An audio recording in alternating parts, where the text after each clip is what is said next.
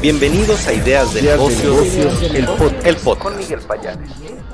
¿Qué tal, Miguel? ¿Cómo están? Buenas tardes, buenas tardes al auditorio. Bueno, pues ya finalmente es viernes y lo que tenemos el día de hoy es el resumen de mercados, en donde te comento que en el balance las bolsas en Estados Unidos finalizaron con variaciones negativas, marginales de 3.3%.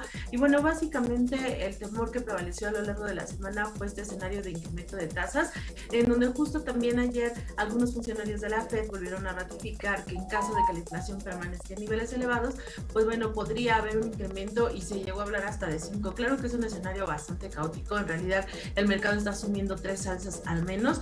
Ya un cuarto es lo que pone un poco a pensar a los inversionistas. Y este fue el escenario que el día de hoy estuvo prevaleciendo también dentro de las operaciones financieras.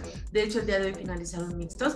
Y bueno, pues eh, dentro de los eventos corporativos relevantes es como ya hemos dicho, los reportes corporativos de las diferentes instituciones bancarias, en donde a pesar de que en el balance los bancos reportaron bien en línea con lo que estaba esperando o algunos incluso superaron un poco las expectativas, la mayoría de las acciones bancarias retrocedieron Aquí la razón o la explicación es porque ya habían asimilado que traían buenos resultados en algunos inversionistas y ante el escenario de incertidumbre que hay, bueno, pues lo que hicieron fue aprovechar y tomar utilidades y es por eso que estamos viendo que los diferentes bancos, tanto JP Morgan, BlackRock este, y diferentes eh, bancos, incluso mercados o, bancas, acciones bancarias que van a reportar la siguiente semana, como Morgan Stanley y Goldman Sachs, finalizaron en terreno negativo. Entonces, explicación eh, para los que reportaron y que reportaron positivo es que tomaron las utilidades ante el buen desempeño y bueno, previendo todavía un escenario pues de incertidumbre hacia lo que resta del año. En otros temas también en la parte sanitaria, eh, lo que estuvo destacando dentro del mercado es que ayer Biden giró instrucciones para estar mandando equipos médicos a seis estados, esto para reforzar pues esta situación de contingencia del incremento de casos de Omicron en diferentes estados de la Unión Americana y también señaló que estaría mandando 500 millones de vacunas, lo que se sumarían a otros 500 que ya habían en total un millón de vacunas y que estas van a estar disponibles bueno, pues para todo aquel que las requiera y que así las esté solicitando y con el fin de que, bueno, pues si sabes, te haces la prueba y sales positivo, trates de resguardarte en tu casa y estar evitando pues que la ola continúe y que no se detenga. Eh, por otro lado, bueno, también dentro de, de, los temas sanitarios que destacaron es que las enfermeras en el estado de Chicago están levantándose, están quejándose por la situación que están viviendo, en donde hay muchísima demanda de trabajo y las condiciones que ellas están observando no son las adecuadas. Entonces, bueno, pues se está empezando a generar hay un conflicto entre, eh, entre este segmento que en estos momentos es tan importante. Los hospitales pues están saturados y requieren de mucho personal y ellas se están quejando de que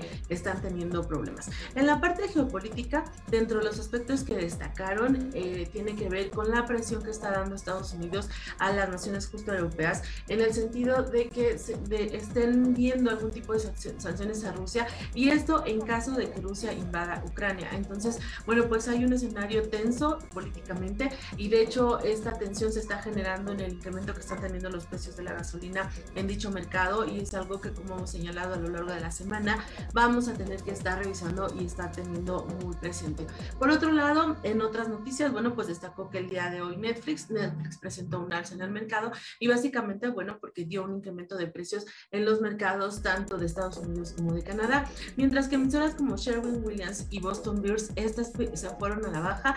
Las presiones que hay en las cadenas de suministro fueron un factor que afectaron eh, la expectativa de las compañías y en este sentido déjame comentarte que también los mercados resintieron este escenario, sobre todo porque señalan que el alto nivel de contagios que está ocurriendo en China está nuevamente y alrededor de Shanghái está nuevamente presionando eh, algunos puertos de salida y esta situación pues bueno vuelve a generar esto que ya habíamos dicho eh, de, presión en las entregas y en todos los insumos que las empresas requieren. Bueno pues aquí vemos dos empresas que, que ya están teniendo este impacto lo que es Sherwin Williams y Boston Beer. En el caso de México te comento el balance es positivo. Aquí la bolsa mexicana presentó un, un incremento de 1% en, eh, de manera semanal Eh, en la semana incluso destacamos que el mercado había logrado uno de sus niveles máximos.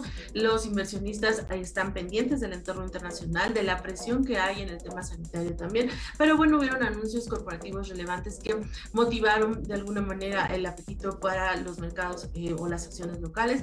Dentro de los eventos que ya destacamos y que se ha hablado mucho a lo largo de la semana es el anuncio de Citi, en donde estaría realizando la venta de sus activos y de sus operaciones de consumo al menudeo en México. Pero bueno, dentro de otras emisoras que el día que ayer por la tarde anunciaron o dieron a conocer eventos relevantes, tenemos a Chedraui. Chedraui está dando su guía de crecimiento para este año. Eh, está señalando un crecimiento en ventas mismas tiendas de 4.5% y para Estados Unidos está también dando a conocer eh, la expectativa que tiene. Recuerda que Chedraui recientemente hizo algunas compras en la Unión Americana. La, la emisora, las tiendas que compra son Smart Final. Ahí está previendo un incremento de 3.5% y 2.5% de los diferentes segmentos de negocios. Y lo relevante básicamente de la compañía es que está previendo que va a tener un crecimiento en rentabilidad, tanto de las operaciones en México para el segmento de tiendas de autoservicio como para el segmento em, de que tiene que ver con inmobiliarias y en Estados Unidos también con la compra también está previendo mayor rentabilidad. Entonces esto fue positivo, fue tomado favorablemente por parte de los inversionistas. Ya ayer habíamos destacado la noticia de Alcea del pricing que realizó de bonos a nivel internacional en, los mercados europeos que le van a permitir a la emisora eh, tener un mejor desempeño eh, de va a tener una reestructura de la deuda que, que, tenía, va a estar pagando deuda que contrajo, la está llevando a un periodo más largo. Y bueno, este también Sigma señaló la venta de dos unidades en Francia. Entonces, eventos corporativos locales fueron los que propiciaron de alguna manera también que el, el, el balance la Bolsa Mexicana de Valores finalizara en terreno positivo. Y bueno, para la siguiente semana el mercado va a estar atento de indicadores económicos en donde va a destacar mucho el PIB que esté reportando China al cuarto trimestre. Eh, esto, bueno, generando más o menos el dinamismo que trae esta economía a nivel internacional. Y también estaremos viendo datos de inflación y en esto en Reino Unido y datos de empleo en el caso de México. Y bueno, Miguel, pues esto es lo más relevante, el resumen de mercados, todo lo que pasó en la semana y lo más destacable. Muchísimas gracias que tengan excelente fin de semana a todos. Hasta luego.